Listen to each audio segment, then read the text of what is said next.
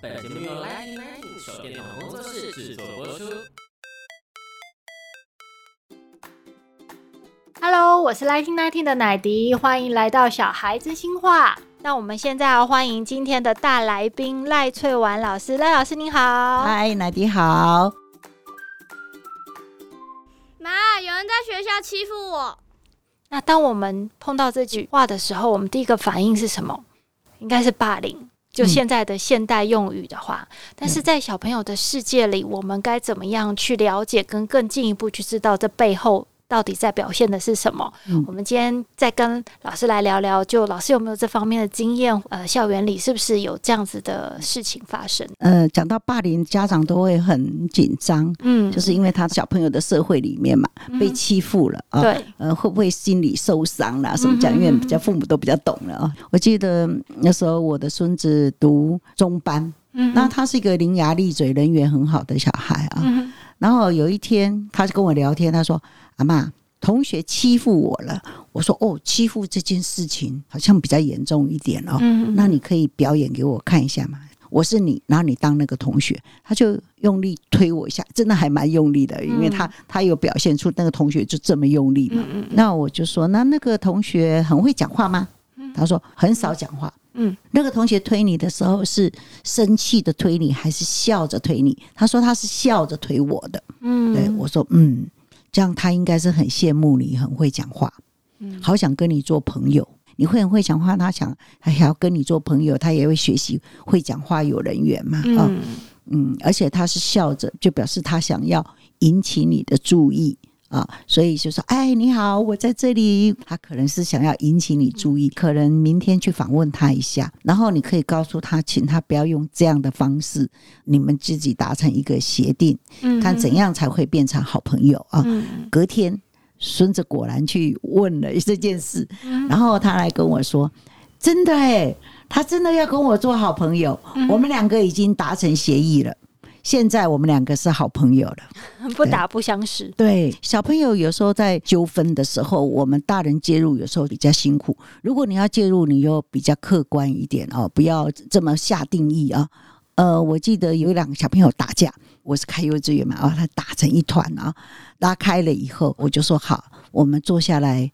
探讨一下这件事情，这件事怎么发生的？那他们就来龙去脉讲，还有怎么打都要表演，表现出来，对对对，就是那个动作。那有的小朋友还说不是，还要用力一点，他就还要讲动作，还要把它做的表情也要做对，做的惟妙惟肖的这样子。嗯表演完了以后坐下来，原来他们吵架就是这样。比如说，是一群小朋友玩的很开心，就有一个小朋友就突然要退出。那那个小朋友说：“怎么可以？我们现在玩的正好玩，你怎么可以跑掉？”他说：“我累了，我不想玩。”那你知道我们在学这种检测就知道，有的小朋友体力充沛，四五十圈都不会累不，累。可是有的小朋友可能跑到第十圈就开始累了，所以他们就因为这样而吵架了哦。然后就说：“好吧，现在你们都是有智慧的人，旁边小朋友一堆嘛，请给他们什么意见，给他们一点智慧。大家都讨论了，哇，好多方法哦。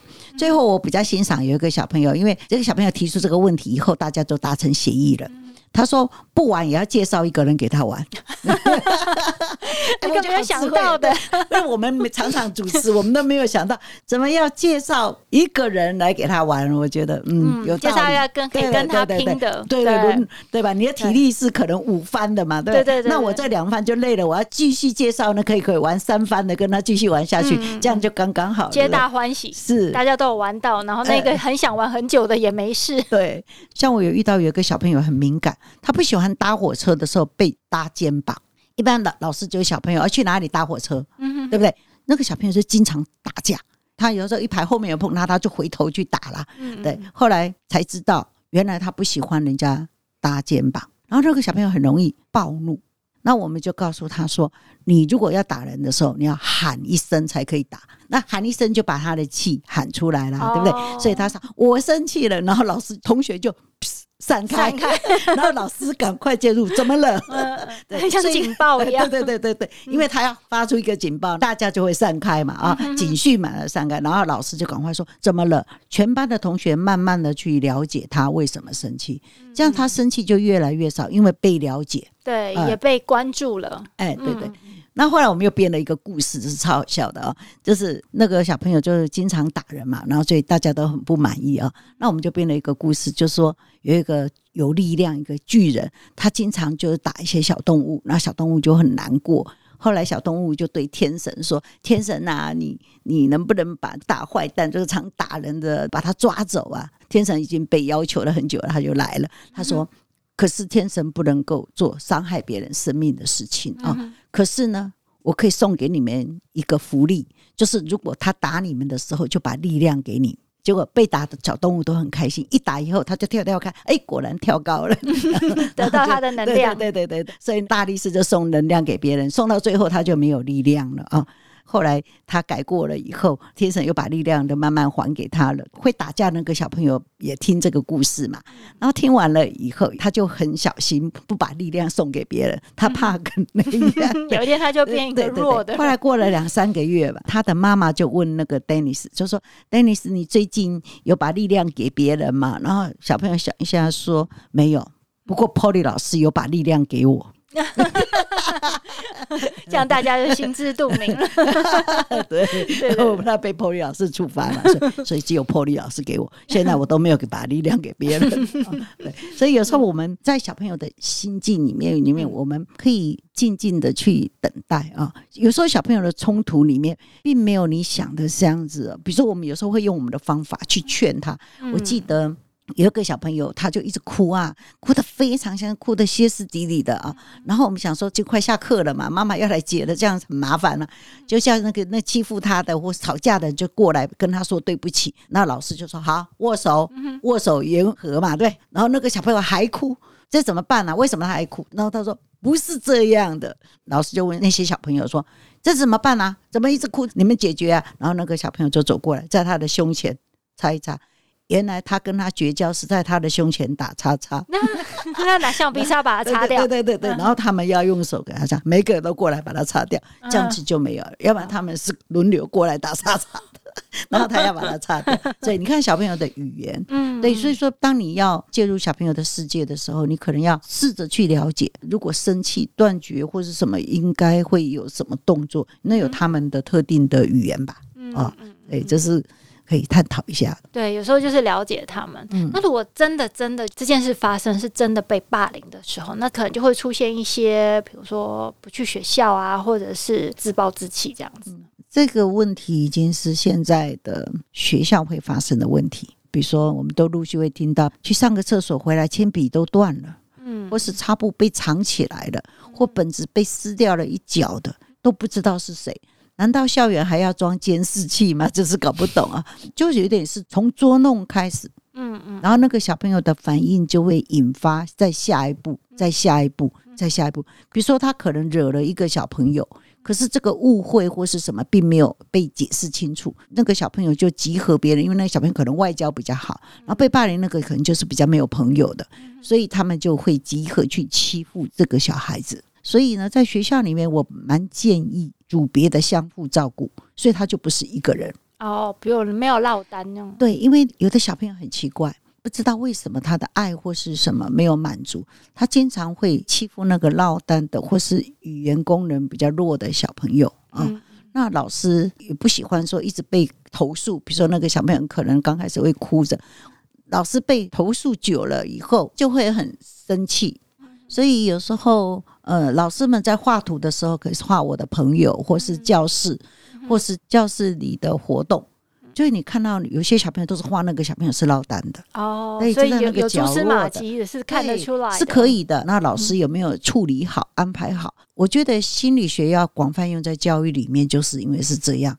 对，因为有时候小朋友有什么问题的时候，你问不出谁可以知道。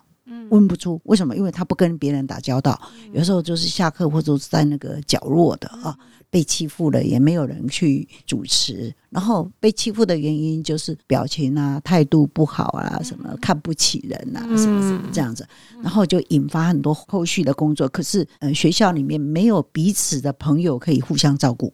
等于是求助无门那样。对，像我在辅导那个初中生嘛，就是很严重的校园霸凌的这对对对个问题，后来慢慢变成组别，组长就要照顾他的朋友，慢慢的就建立有保护的团体。彼此之间就相互竞争，竞争在功课而不是暴力活动，所以整班都变得很团结。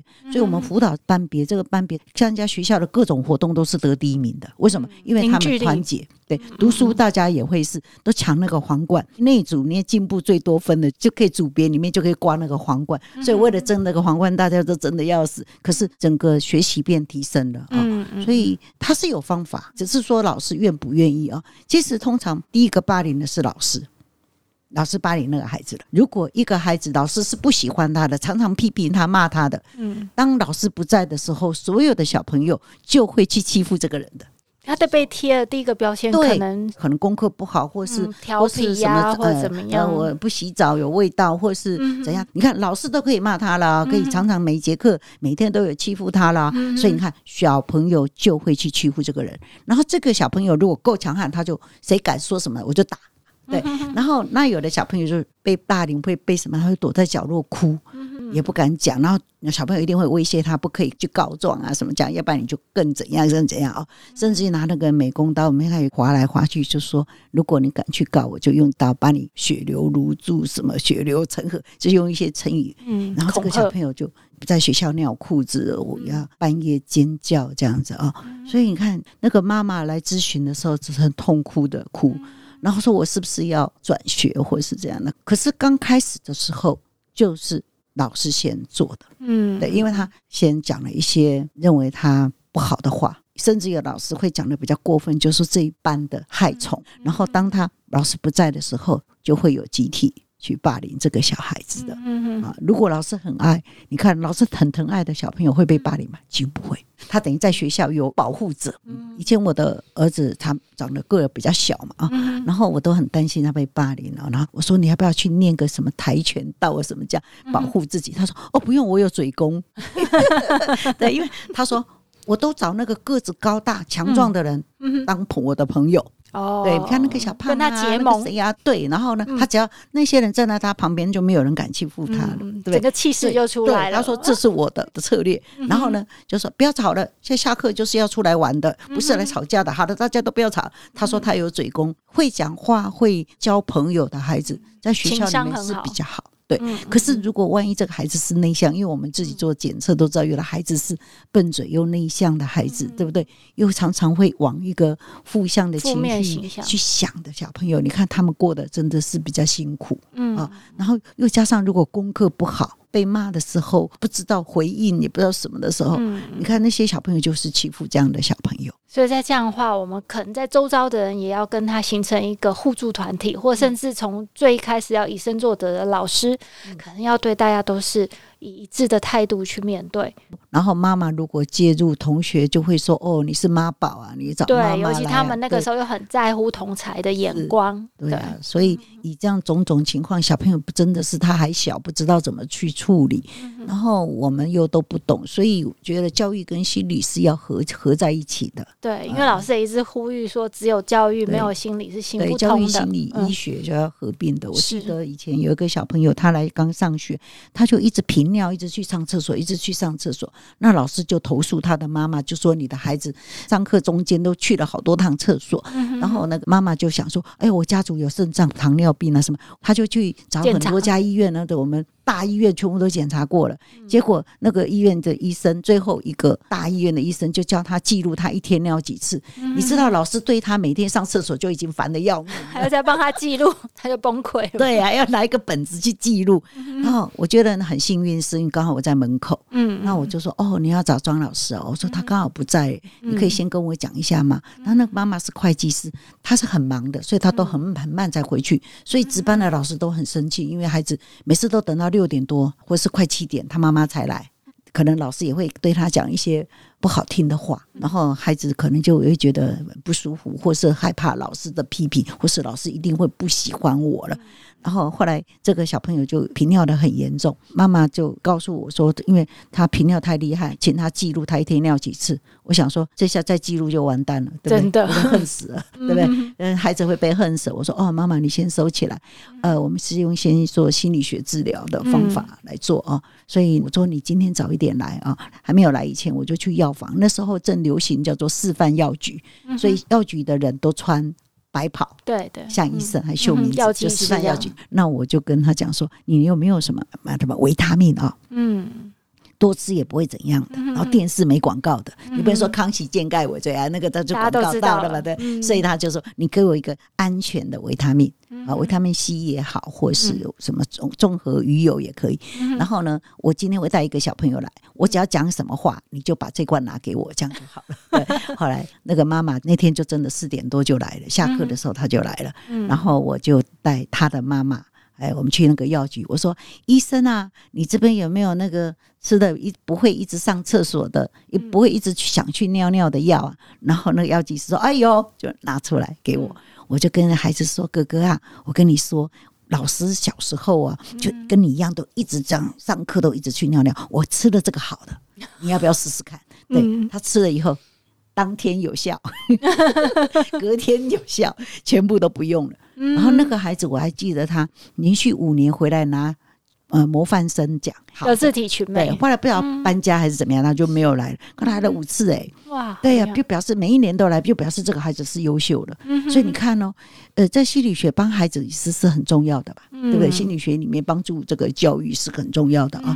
所以你看那个小孩也就马上释怀了。嗯啊、因为他放下了嘛，对，可是他是安慰嘛，就像老人家会吃安慰药一样嘛，对，吃了就好。小孩也是一样的，他有一些被安慰，呃，像有时候考试说，哦，吃一颗油，今天会考得好。你看他本来就是焦虑的，昨天晚上都睡不着，你告诉他说吃了明天有效，他还是可以的，对不对？可以越过什么？越过焦虑，所以它是一个叫做暗示，是产生了一个暗示，然后也产生一个实质上面的一个效果出对，像。人际关系也是，哎，你跟他这样的过年，来，买一个什么护身符挂在身上，哎，马上就有效，对不对？马上有像像有那个呃，有很多童话，什么神奇的围巾，有没有？他围那个围巾，他就觉得他可以交到朋友了。对，他就忽然觉得自己不一样了。是所以其实老师在呃处理这样子的呃霸凌危机之前，他其实就可以去扭转这个命运哦。是透过老师的心理方面的一个支持，他或许就不会第一个成为标的，会被人家攻击、会被人家霸凌的对象。其实间接的就挽救了这个小朋友，我我记得有一个很严重的一个问题，就是全班去霸凌一个小孩，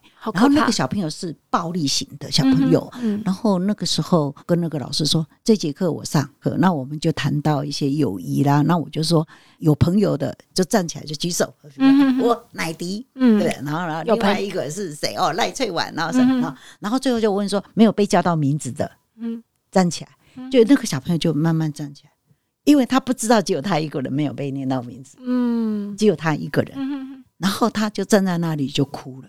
原来他真的没有朋友，因为大家都我的好朋友是谁，我喜欢谁，这样大家都讲讲讲，讲到最后竟然他都没有。嗯哼哼。嗯，这个这个小朋友，我就去拥抱他，然后叫到他台前来，嗯。我说他没有朋友，嗯。嗯。请给他一点朋友的感觉跟爱，然后送给他一个力量。如果你觉得他没有朋友是因为没有什么力量，嗯那你就给他一个力量，嗯然后要告诉他，对，因为这这都是讲正向话嘛。每一个人给他一个正向的，他就是好了。所以那个小朋友说：“你愿意吗？”他说：“我愿意。”那愿意，你要伸出你的手，他就把手摆出来，然后呢，就有小朋友慢慢走过去，我给你爱笑的力量。就不要生气，就不能讲负向，不能说我我对我让你不要生气，不能说我给你笑笑脸，我给你什么？所以每一个小朋友都给他一个正向的力量，然后呢，他就握着他的手，然后放在心中。他说：“你拥有这些力量，你拥有很多的朋友了，对不对？”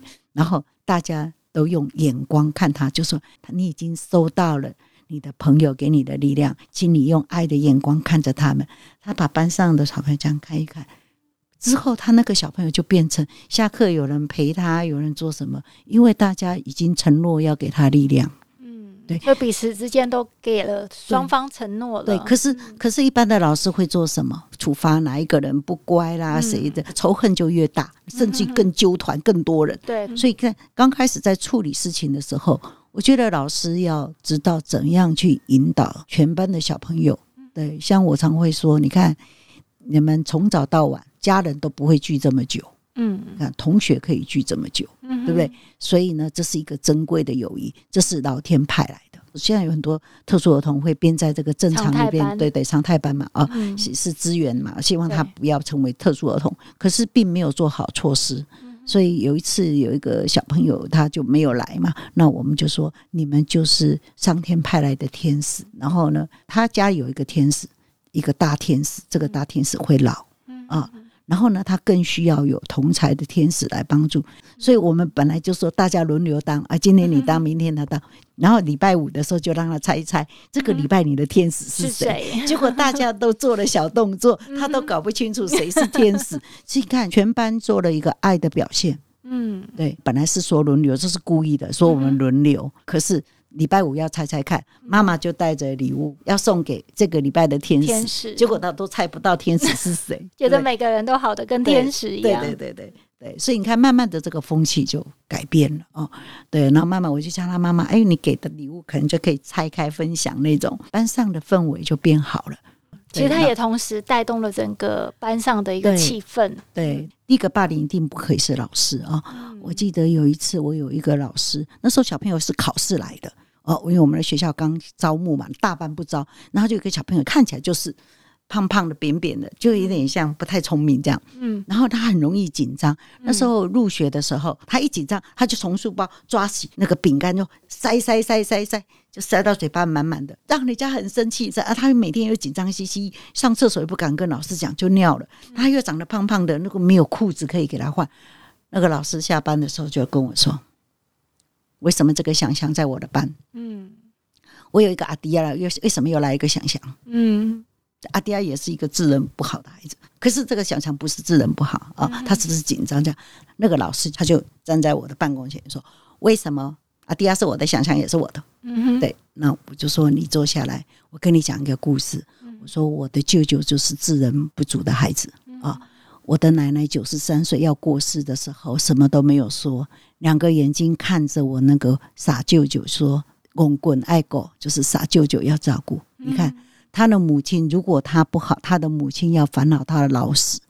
对，我的奶奶为他做了非常多事，多买一间房子，财产多一份，已经帮他做了很多事。他要过世的时候，他还要怎样？含着眼泪，不放心的看着这个傻舅舅，然后眼睛睁着过世了。我说：“你带这个孩子，他大班就一年而已，他的妈妈要跟很久。”所以我要告诉说，如果你不想收这个小孩子，等到那个小孩子的妈妈来的时候，我会辞掉这个小朋友啊。纵使他考试了，我还是会辞掉他的啊。你可以告诉我，可是你不可以教坏全班三十三个孩子，因为他那班有三十四个。